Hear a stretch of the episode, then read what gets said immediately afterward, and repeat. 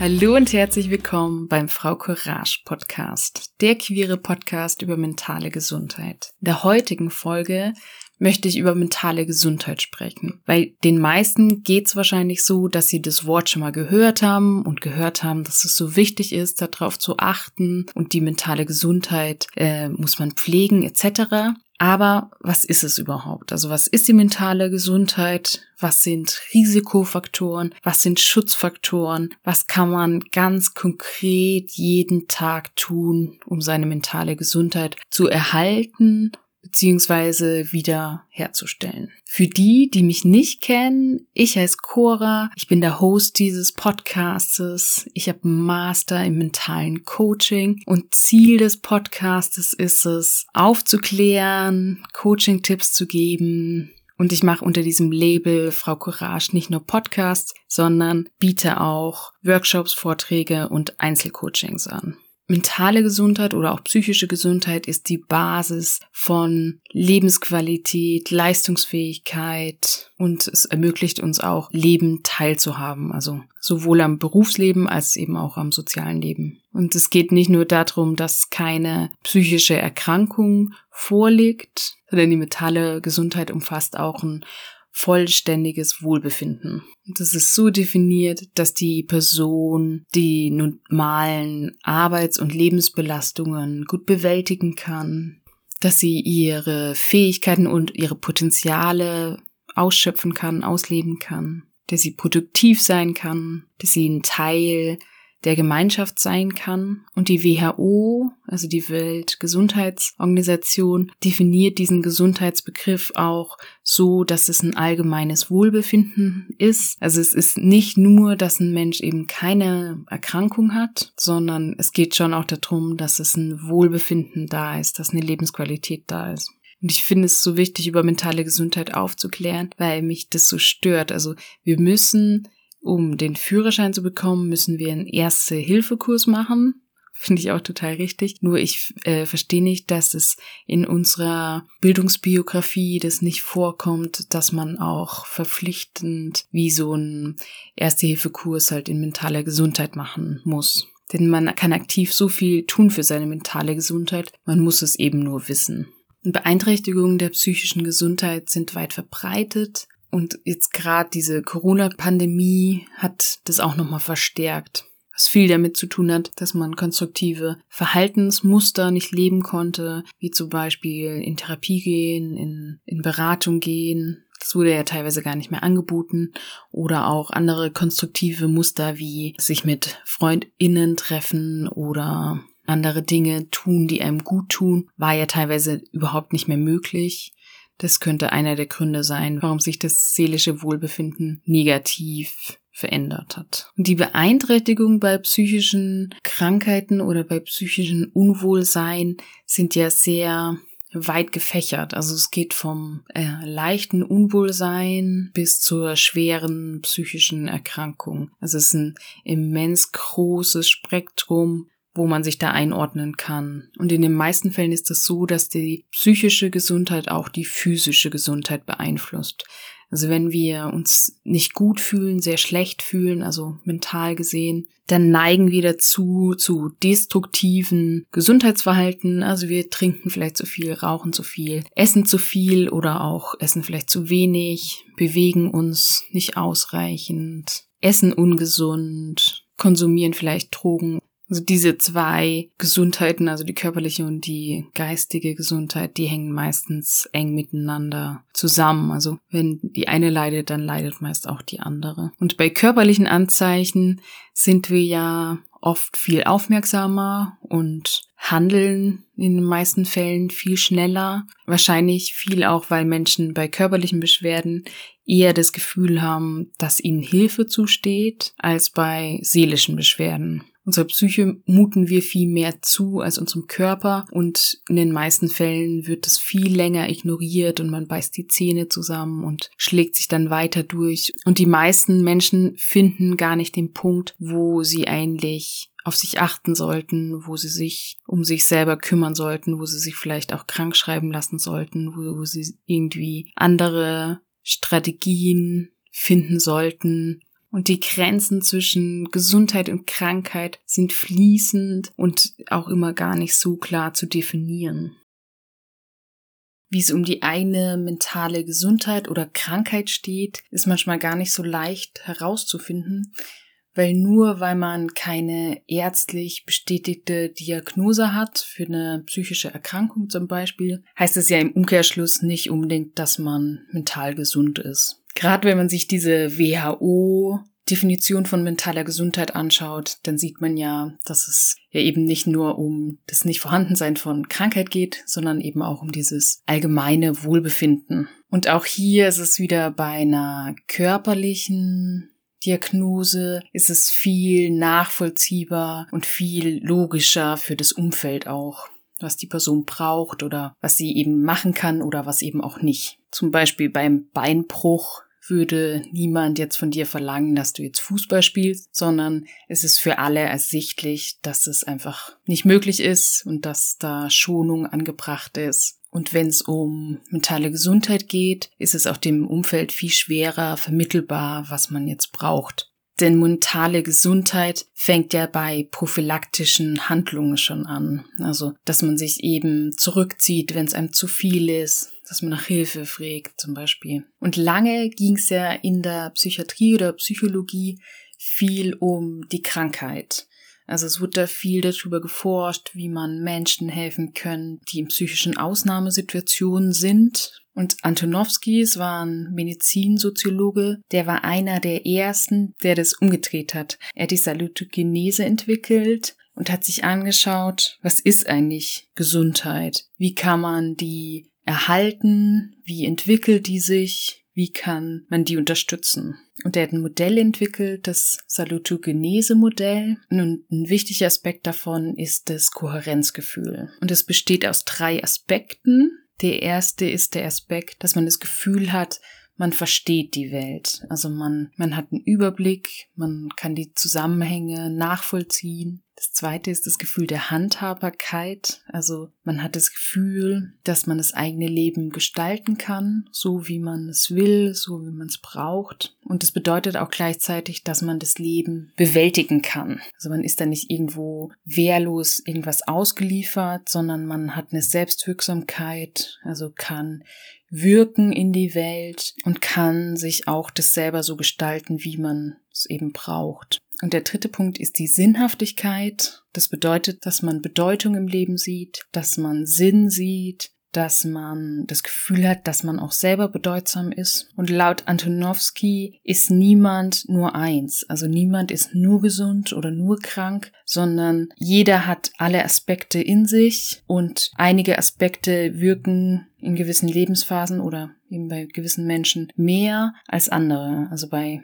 einigen Menschen, die sind mehr krank und andere Menschen sind mehr gesund. Und er sieht Gesundheit und Krankheit als Prozess an, der sich entwickelt. Damit kann man eigentlich auch ganz gut überleiten zu den Risikofaktoren für die mentale Gesundheit. Also Antonowski definiert ja diese drei Faktoren. Und diese Faktoren lassen sich auch in konkrete Beispiele runterbrechen. Zum Beispiel Arbeitslosigkeit ist ein Stressfaktor, Krankheit, Über- oder Unterforderungen im Beruf, dauerhafte Konflikte, krankhafte Beziehungsmuster, Verhalten, entweder in der Jetztzeit oder auch in der Vergangenheit, also wenn du in deiner Kindheit, in deiner Herkunftsfamilie sehr viel Streit gab, dann ist es ein Risikofaktor. Einsamkeit, Armut, Gewalterfahrung, Traumata, Vernachlässigung in der Kindheit, besonders auch in der frühen Kindheit. Aber es gibt auch diese Live-Events, also es können positive oder auch negative Veränderungen im Leben sein, wie Studienabschluss, die Geburt eines Kindes, Heirat, all diese großen lebensverändernden Punkte können Risikofaktoren sein, also auch positive. Die täglichen kleinen Stressoren, die in der Summe dich so stressen und deine Energie rauben, die sind Risikofaktor. Und es ist ein Risikofaktor, wenn in deiner genetischen Herkunftsfamilie häufig psychische Erkrankungen aufgetreten sind. Und was auch noch ein Risikofaktor ist, wenn man zur LGBTQI-Community gehört. Also wenn man schwul, lesbisch, bisexuell, trans, inter, queer ist, da gab es schon mehrere Studien und, Untersuchungen dazu, dass eben diese Gruppe häufiger an Depressionen, Angststörungen und auch Herzleiden erkrankt. Und der Grund für die Häufigkeit von diesen Erkrankungen dieser Personengruppe wäre, dass diese Menschen eben viel häufiger von Diskriminierungserfahrungen und Ausgrenzungserfahrungen betroffen sind. Neben all dem ist auch noch ein Risikofaktor, wie man Stress bewertet. Das transaktionale Stressmodell von Lazarus besagt, dass Stress uns erst krank macht und erst dann ein Risikofaktor ist, wenn wir nicht mehr daran glauben, dass wir eine Bewältigungsmöglichkeit haben. Es kann sein, weil wir uns überlastet fühlen, weil wir uns dem nicht gewachsen fühlen. Also es kommt ganz arg auf unsere Bewertung an. Wenn wir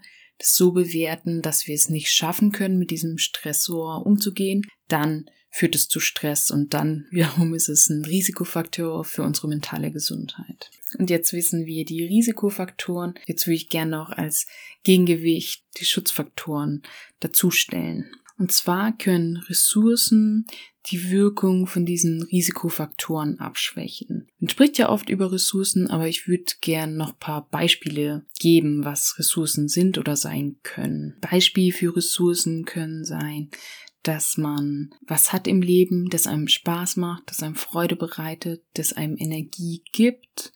Zum Beispiel irgendein Hobby, vielleicht gehst, machst du gerne Sport oder hast ein Haustier, mit dem du dich gerne beschäftigst. Eine Ressource ist auch die körperliche Gesundheit, die Fähigkeit zu lieben, zu verzeihen, das Gefühl des Geliebtwerdens ist eine Ressource. Das Gefühl, dass wir akzeptiert werden, so wie wir sind. Geborgenheit, die uns andere Menschen geben, die wir uns selber geben können. Sozialer und gesellschaftlicher Rückhalt, familiärer oder freundschaftlicher Zusammenhalt. Das trägt ganz arg dazu bei, dass wir gute Ressourcen haben für unsere mentale Gesundheit. Glaube kann eine Ressource sein. Es muss nicht an Gott sein, aber vielleicht auch ans Universum oder an eine höhere Macht. Es kann eine Ressource sein, wenn du für dich die Sinnfrage beantworten kannst. Also warum bist du hier auf der Welt? Es ist gut für deine mentale Gesundheit, wenn du materielle Sicherheit hast, wenn du erfolgreich bist in dem, was du tust, also persönlichen Ebene oder auch auf einer beruflichen Ebene, wenn du das Gefühl hast, dass du selbstbestimmt leben kannst, dass du einen Frieden hast im Äußeren wie auch im Inneren, dass du eine Work-Life-Balance hast, also dass du die Balance hast zwischen Anspannung von, also Leistung zeigen dürfen können und dem, dass du dich ausruhst und zur Ruhe kommst.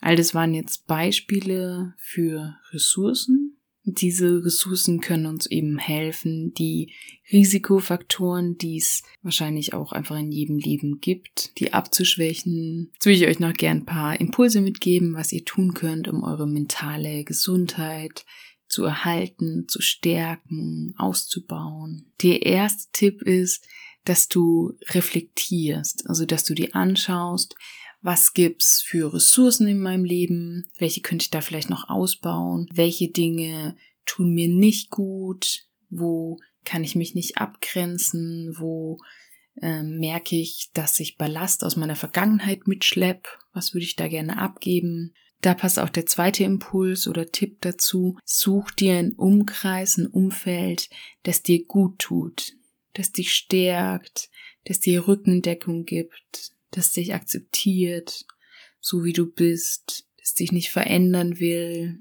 indem du all deine Facetten zeigen kannst, indem du authentisch sein kannst. Denn das wird dir helfen, deine mentale Gesundheit zu verbessern und zu stärken und schau dir ganz konkret an, wer tut dir nicht gut in deinem Umfeld nur weil du mit jemand irgendwie schon sehr lange befreundet bist oder irgendwie verwandt bist, das bedeutet nicht, dass du die Person weiterhin in deinem Umfeld haben musst. Wenn du merkst, Leute tun dir nicht gut, Leute ziehen deine Kraft, Leute sind irgendwie verbal übergriffig oder körperlich übergriffig, dann grenz dich ab, sortier aus. Du bist da niemand verpflichtet gegenüber. Und lass dir da auch kein schlechtes Gewissen machen von irgendjemand. Nur weil es sich so gehört, dass man Kontakt vielleicht mit seinen Eltern pflegt, musst du das trotzdem nicht machen, wenn da immer wieder Grenzen überschritten werden oder wurden, dann darf man sich da auch eine Auszeit gönnen oder darf sich auch da komplett abnabeln. Der dritte Impuls ist, gewöhn dir einen gesunden Lebensstil an. Das bedeutet, ess genügend, aber nicht zu viel, ess gesund, ess frisch. Kümmer dich darum, dass du genügend trinkst, dass du nicht zu viel ungesunde Sachen isst, dass du einen regelmäßigen Tag-Nacht-Rhythmus hast, dass du nicht zu viel schläfst,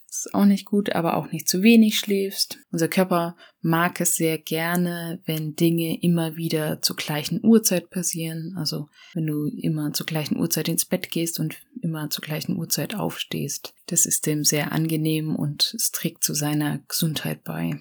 Schau, dass du dich genügend bewegst. Sport oder allgemein körperliche Bewegung oder körperliche Arbeit schüttet Glückshormone aus und der Körper baut während der körperlichen Betätigung Stresshormone ab und dir wird es auch leichter fallen, aus deinem Gedankenkarussell rauszukommen durch eine Bewegung. Und zu diesem gesunden Lebensstil gehört meiner Definition nach auch ein gesunder Umgang mit Medien, also mit irgendwelchen Serien oder mit irgendwelchen Social-Media-Plattformen. Ich merke an mir selber, wenn es mir nicht gut geht, flüchte ich mich gerne in diese Scheidenwelt. Teilweise tut es auch ganz gut. Es kann ja auch eine, eine Strategie sein, wenn es einem nicht gut geht, dass man sich da irgendwie so runterholt oder beruhigt oder vielleicht auch belohnt. Aber gerade Social Media kann einem ja auch extrem stressen, weil man sich vergleicht, weil man vielleicht Menschen sieht, die viel jünger als man selber sind und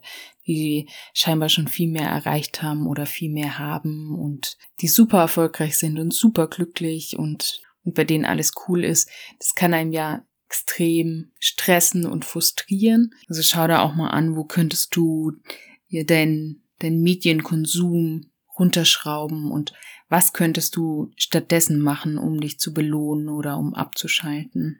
Und der vierte Impuls für deine mentale Gesundheit ist, gewöhn dir an, aktiv deine Gedanken stoppen zu können. Also wenn du merkst, kommst da in so ein Gedankenkarussell, das total destruktiv ist, das dir nicht gut tut, das dich schwächt, das dich runterzieht, dann stell dir ein Stoppschild vor oder dann sag dir ganz aktiv Stopp und versuch dann direkt was anderes zu machen. Also wenn du jetzt zum Beispiel zu Hause auf deiner Couch sitzt und du kommst in so eine Krübelfalle, dann sag dir laut Stopp.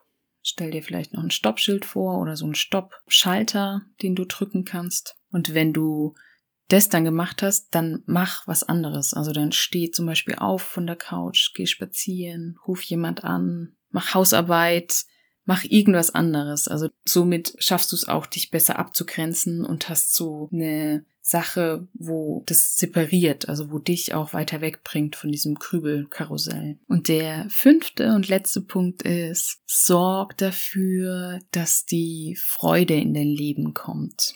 Das klingt jetzt vielleicht so ein bisschen komisch. Was meine ich damit? Ich meine damit, dass du dir Dinge suchst, die dir Freude bereiten, die dich glücklich machen, dass du dir ganz bewusst vielleicht deine Wohnung verschönerst und dich mit Dingen umgibst, die dich erfreuen, dass du dich mit Menschen umgibst, die die dich erfreuen, die dich mögen, die du magst, dass du in dich reinhörst und schaust, was macht mir eigentlich richtig Freude? Manchmal kann es helfen, dann nochmal so ins innere Kind zu gehen, also in die eigene Kindheit, sich zurückzuversetzen und sich zu überlegen, was habe ich damals eigentlich gerne gemacht? Also was hast du vielleicht gern gespielt oder vielleicht hast du als Kind total gern Schauspielstücke aufgeführt oder vielleicht warst du als Kind ganz gern draußen in der Natur und hast da irgendwas gebastelt und geh mal in dieses Gefühl und schau mal, wo du so eine echte, pure, wahre Freude erlebt hast. Und dann überleg dir, wie du diese Freude in dein jetziges Erwachsenenleben holen kannst. Und dann schau, dass du es umsetzen kannst. Also vielleicht warst du als Kind total gerne reiten und dann schau einfach mal, ob du das jetzt auch umsetzen kannst. Also schau mal, ob es irgendwo einen Reiterhof gibt und buch dir vielleicht einfach mal eine Reitstunde und schau, ob das dir immer noch so viel Freude macht, ob es immer noch so dein Herz zum Schwingen bringt. Also sei da ganz kreativ und komm mal wieder so ins Spielerische und ins Entdecken und ins und raus aus dem Kopf und rein ins Fühlen. Ich hoffe, du konntest einige neue Impulse aus dieser Folge mitnehmen. Wenn du das Gefühl hast, jemand anderes sollte noch die Folge anhören, dann teile sie gern oder dann leite sie weiter. Wenn dir die Folge gefallen hat und du meine Arbeit unterstützen willst, dann abonniere gern diesen Podcast und bewerte ihn auf iTunes. Denn dadurch steigt die Sichtbarkeit meines Podcasts und noch mehr Leute können ihn anhören. Wenn du das Gefühl hast, dass du gerne mit mir arbeiten würdest, dann buch dir auf meiner Homepage fraucourage.de ein kostenloses Einzelgespräch. Da können wir uns ganz unverbindlich kennenlernen und wir können schauen, ob wir an dem Thema, an dem du gerne arbeiten würdest, ob wir da zusammenarbeiten können oder nicht. Wir hören uns nächsten Donnerstag wieder. Ich wünsche dir eine gute Restwoche. Alles Liebe, deine Cora.